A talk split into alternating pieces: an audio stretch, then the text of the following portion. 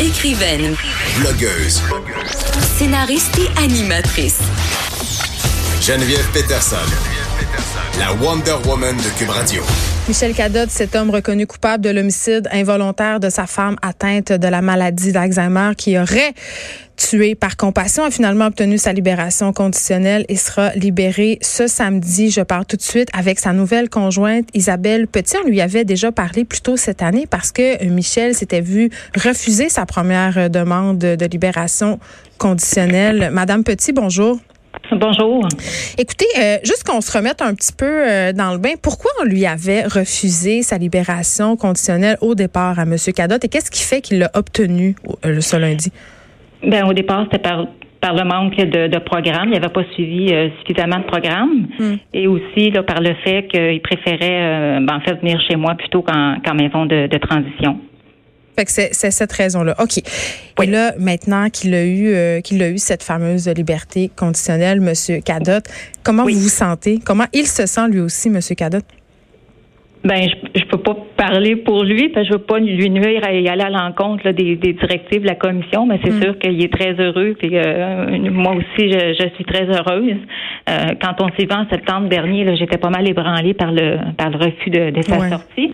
Mais aujourd'hui, avec du recul, ben, je me rends compte qu'il nous restait un cheminement à faire, là, chacun de notre côté. Fait qu'on a été chercher finalement le bagage qui nous manquait. Puis je suis très fière de lui. Et là, il s'en va. euh, Est-ce qu'il s'en va en maison de transition? Oui. Pour Oui. quelle raison? Puis ça, euh, vraiment, je me posais la question. En, en quoi on estime que M. Cadotte euh, sera, ça serait plus adéquat de le placer en maison de transition que plutôt que chez vous? Parce que votre plan, ultimement, c'est d'habiter ensemble, non? Oui, puis encore là, je je je, je fais pas partie de- des directives de la commission, puis je je veux pas non plus euh, je veux pas non plus taper sur personne. Je je, je, suis, je suis sûre qu'il va avoir le bon cheminement là, pour euh, pour continuer euh, ses démarches puis être dans la bonne voie. C'est sûr qu'on peut pas changer le passé, mais on peut faire en sorte là de de partager, qu'il partage son bagage avec plus de positivisme. Puis je pense qu'eux vont être à mesure de, de lui apporter euh, ce support-là. Bon, et là, euh, vous êtes un couple. J'imagine que comme tous les couples, vous avez des projets. Qu'est-ce qu'est-ce que vous avez comme projet? Comment vous voyez, comment vous entrevoyez votre, votre futur, votre avenir avec M. Cadotte? Ben, je dirais que pour ma part, là, sans mettre un trait sur mon vécu, là, ma façon de partager mon vécu, Ouais. c'est sûr que ça va être différente. On veut continuer. Euh, c'est sûr qu'on a cheminé au cours des derniers mois. Euh, fait que je pense que notre but, ben oui, on, on veut bâtir notre vie, on veut avoir une petite vie tranquille aussi, on veut protéger notre couple. Ouais. Mais je pense qu'on va aussi euh, trouver les ressources. On va pouvoir euh, guider les gens trouver des ressources là, euh, dès les premiers signes d'épuisement, briser l'isolement.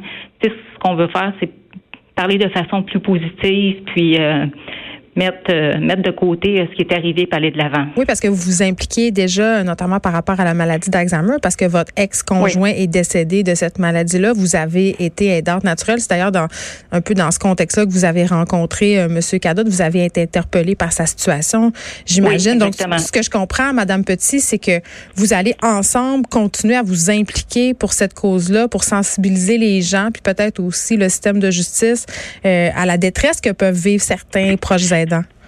Oui, exactement. Mais comme je dis, on va euh, on va prendre le temps aussi là, de, de se bâtir notre petite vie ensemble, mais aussi euh, de trouver trouver d'autres ressources, trouver d'autres façons de, de l'aborder. C'est c'est délicat. euh, c'est sûr qu'on a beaucoup de jugements quand Vous on avez est du jugement? ou contre.